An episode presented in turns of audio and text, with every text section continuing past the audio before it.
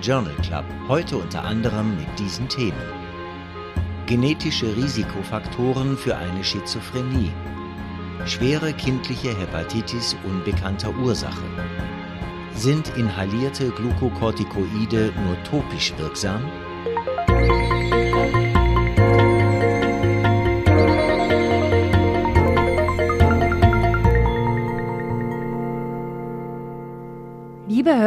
Liebe Hörer, herzlich willkommen zu einer neuen Folge des EMH Journal Club. Schön, dass Sie uns zuhören. Moderiert und produziert wird dieser Podcast von mir. Ich bin Nadja Petschinska. Auch mit dabei sind Professor Dr. Reto Krapf. Er schreibt die Studienzusammenfassungen und kommentiert sie hier auch gleich für Sie. Und unser Sprecher Christian Heller. Er spricht die Studienfacts.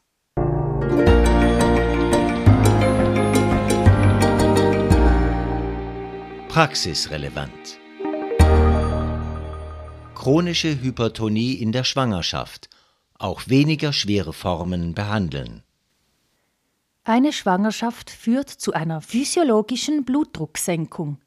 Werte von über 120 zu 80 mm Hg werden deshalb bereits als erhöht angesehen. Wie intensiv soll man hypertensive Schwangere nun also behandeln? Gut 2400 hypertensive Schwangere mit Blutdruckwerten unter 160 zu 100 mm Hg wurden entweder mit einem für die Schwangerschaft zugelassenen Präparat und einem Zielwert von unter 140 zu 90 mm Hg behandelt oder nicht behandelt. Außer die Blutdruckwerte stiegen über 160 zu 105 mm Hg. In der Interventionsgruppe trat der kombiniert gewählte Endpunkt aus Präeklampsie, Frühgeburt, Plazentalösung, fetaler oder neonataler Tod seltener auf (30,2 Prozent) als in der Kontrollgruppe (37 Prozent), p kleiner 0,001 die Arbeit klärt, dass zumindest ein oberer Grenzwert von 140 auf 90 mm Hg erstrebenswert ist. Ob noch tiefere Blutdruckwerte den Verlauf weiter verbessern oder ob dabei nicht vermehrt für das Gestationsalter kleine Kinder geboren werden, bleibt zu untersuchen.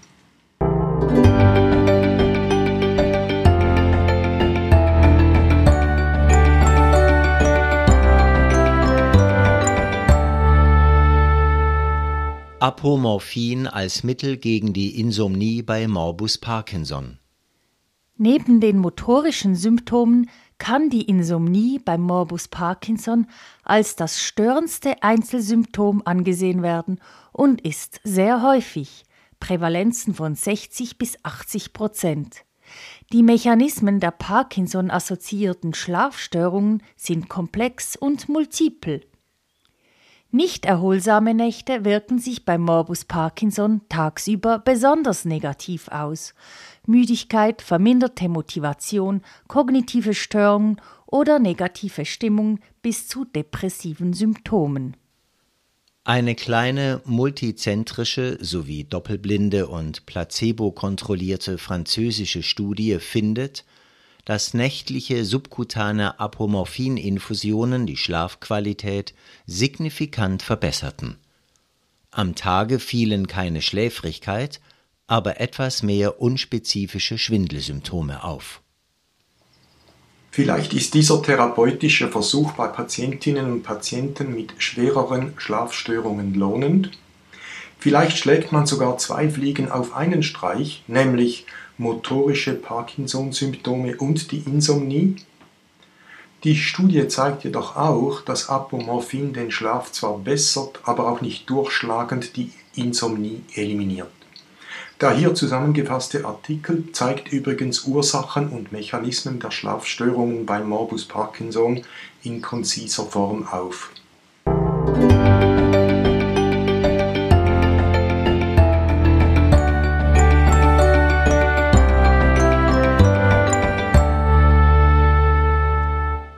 Häufig ist die Überdiagnostik von Mammakarzinomen? Das Problem der Überdiagnostik von Mammakarzinomen ist an sich bestens bekannt und betrifft den mammografischen Nachweis von Tumoren mit indolentem Verlauf, zum Beispiel präinvasive duktale Karzinomata in situ oder Tumoren bei Frauen, die aus anderen Gründen und vor der klinischen Manifestation des Mammakarzinoms sterben würden. Zweijährliche Mammographien bei Frauen zwischen 50 und 74 Jahren führten geschätzt zu gut 15 Prozent Überdiagnosen. Das Screening hatte also in dieser Gruppe bei jeder siebten Frau zu einer Überdiagnose geführt. Ein ungemütlicher Befund. Allerdings handelte es sich, wie bei anderen ähnlichen Arbeiten, um Schätzungen, denen gewisse Annahmen zugrunde gelegt wurden. Also wissen wir nicht, wie groß das Problem in Realität ist. Ein wichtiges ist es auf jeden Fall.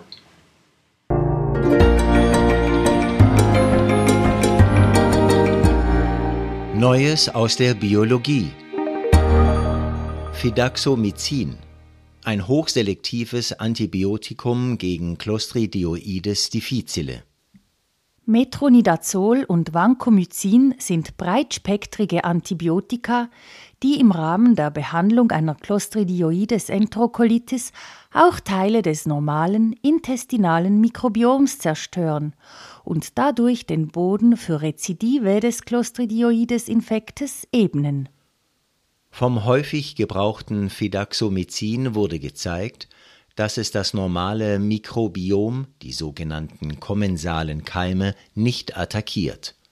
Der Mechanismus besteht darin, dass das Fidaxomycin eine für Clostridioides spezifische Bindungsstelle in der Clostridioides RNA-Polymerase besetzen kann und so die Keimproliferation hemmt, aber das normale Mikrobiom wie zum Beispiel Bacteroides-Stämme nicht stört und es deshalb zu weniger Rezidiven kommt. Möglicherweise gibt es für andere enteropathogene Erreger ähnlich selektive Bindungsstellen, die somit interessante Medikamentenziele in der Therapie bakterieller gastrointestinaler Infekte werden.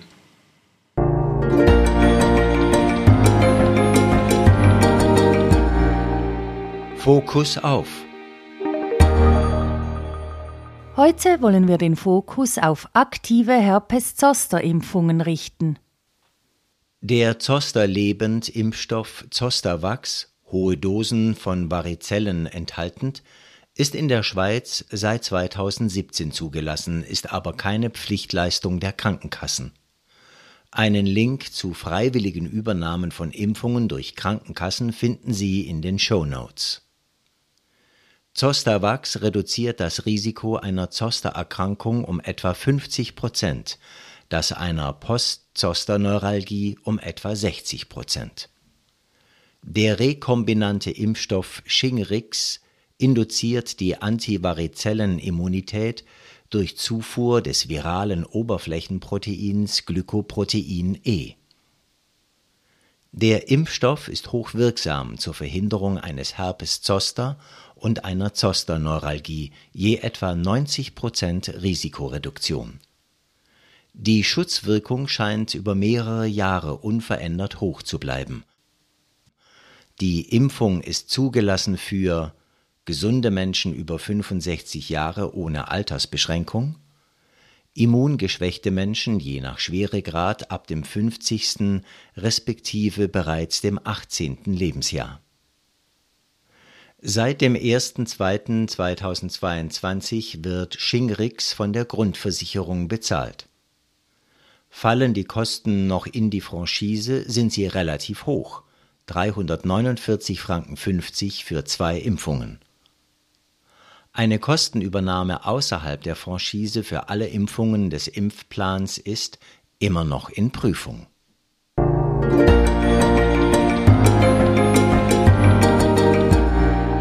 Wie könnte das funktionieren? Genetische Risikofaktoren für eine Schizophrenie. Schizophrenien haben in 60 bis 80 Prozent aller Fälle eine erbliche Komponente.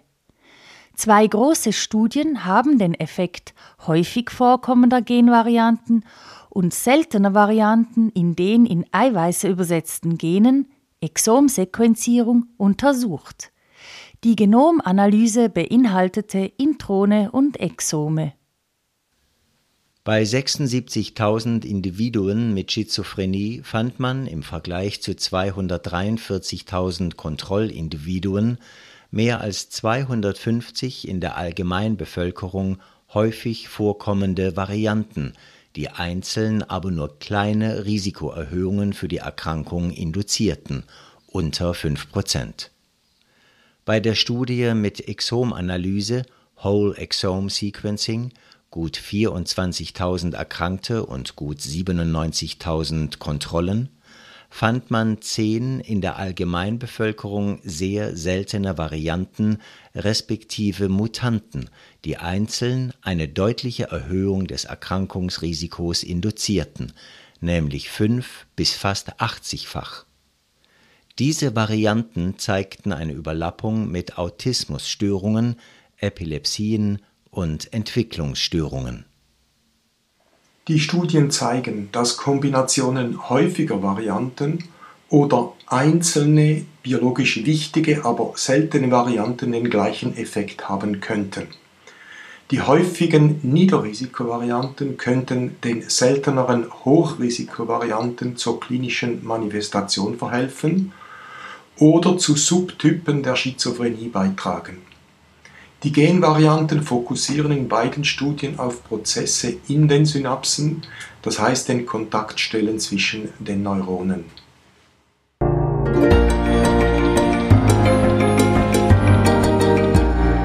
Das hat uns nicht gefreut.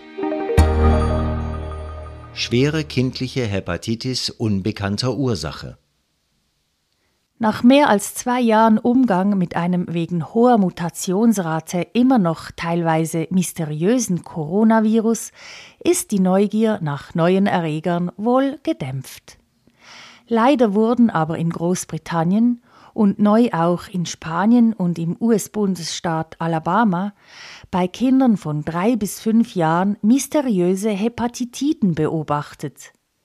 Epidemiologisch übersteigen diese Fälle die bisherige Frequenz an Hepatitiden mit unbekanntem Erreger deutlich. Die Erholung war in den meisten Fällen zum Glück sehr gut. Ob ein Adenovirus, spezifisch das Adenovirus 41, wie vermutet zur Erkrankung führt, ist unklar, ebenso ob es sich bei den Fällen in den genannten geografischen Regionen um Folgen des exakt gleichen Erregers handelt. Toxische Ursachen einer Hepatitis scheinen ausgeschlossen. Eine Geschichte wohl mit Fortsetzungen ist leider zu befürchten.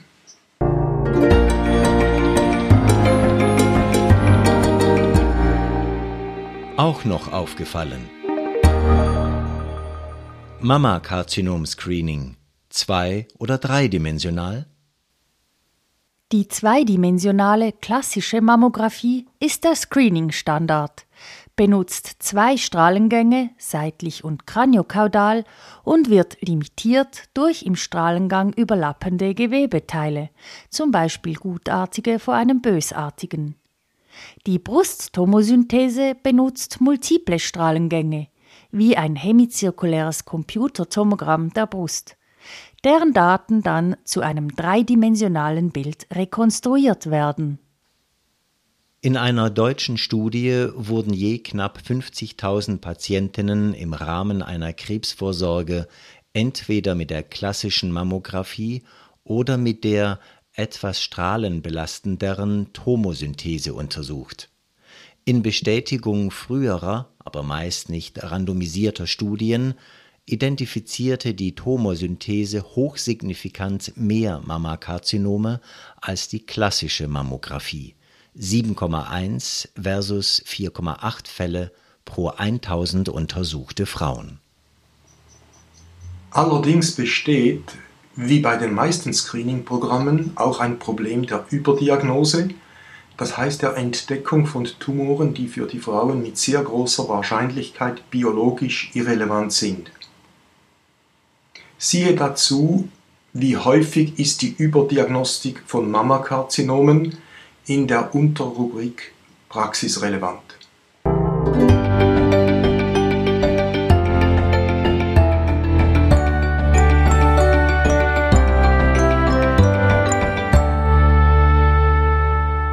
Sind inhalierte Glukokortikoide nur topisch wirksam? Ob inhalierte Glukokortikoide nur topisch wirken, ist eine alte Frage, die aber noch nicht stringent beantwortet wurde. Inhalierte Glukokortikoide sind zentral in der Asthmatherapie und es wird debattiert, ob sie auch zu systemischen Nebenwirkungen wie zum Beispiel vermindertem Längenwachstum oder Osteoporose führen. Eine Studie mit vier voneinander unabhängigen Kohorten von insgesamt 14.000 Individuen findet nun eine dosisabhängige signifikante Suppression der Nebennierenrinde sowohl nach Maßgabe des Cortisol-Tagesprofils als auch aufgrund einer Analyse von 17 adrenalen Glukokortikoid-Metaboliten Verglichen wurden die Werte mit Asthma-Patientinnen und Patienten ohne inhalierte Glukokortikoide. Somit können wenig Zweifel bestehen bleiben, dass inhalierte, sogenannte topische Glukokortikoide relevant resorbiert werden und systemische Effekte haben. Inwiefern sie tatsächlich zu Glukokortikoid-typischen Nebenwirkungen führen und die Funktionsreserve der Nebennieren limitieren, wurde in dieser Studie nicht untersucht.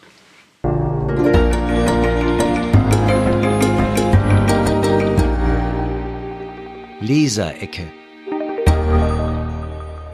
Frau Dr. Hanna Wellauer vom Kantonsspital Winterthur machte uns freundlicherweise auf einen Irrtum in unserer Folge 1112 des EMH Journal Club vom 16.03.2022 aufmerksam. Es wurde über die Resultate von Femurprothesen mit oder ohne Verwendung von Zement berichtet. Fälschlicherweise wurde von mit Hydroxyapatit beschichtetem Zement berichtet, jedoch sind es die ohne Verwendung von Zement implantierten Prothesen, die damit beschichtet sind. Sie finden die Folge 1112 unter dem Link 1 in den Show Notes. Den Fehler haben wir im Podcast nun korrigiert.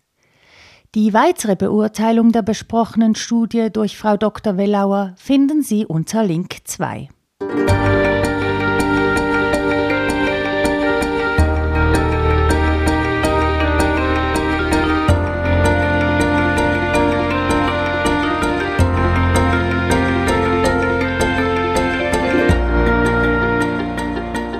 schon sind wir wieder am Ende des EMH Journal Club angelangt. Schön, dass Sie mit dabei waren. Wenn Ihnen unser Podcast gefällt, würden wir uns freuen, wenn Sie ihn abonnieren. So verpassen Sie auch sicher keine Folge. Sie finden den Podcast unter EMH Journal Club überall dort, wo es Podcasts gibt. Auch freuen wir uns, wenn Sie ihn Ihren Kolleginnen und Kollegen weiterempfehlen würden. Die nächste Folge erscheint am 25. Mai. Bis dahin, machen Sie es gut.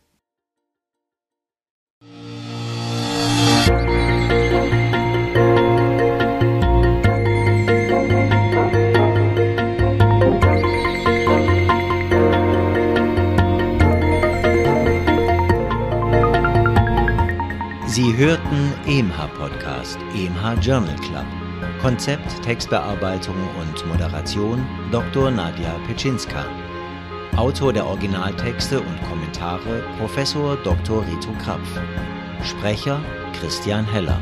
Musik Martin Gantenbein. Produktion Resus Positiv GmbH für EMH Schweizerischer Ärzteverlag.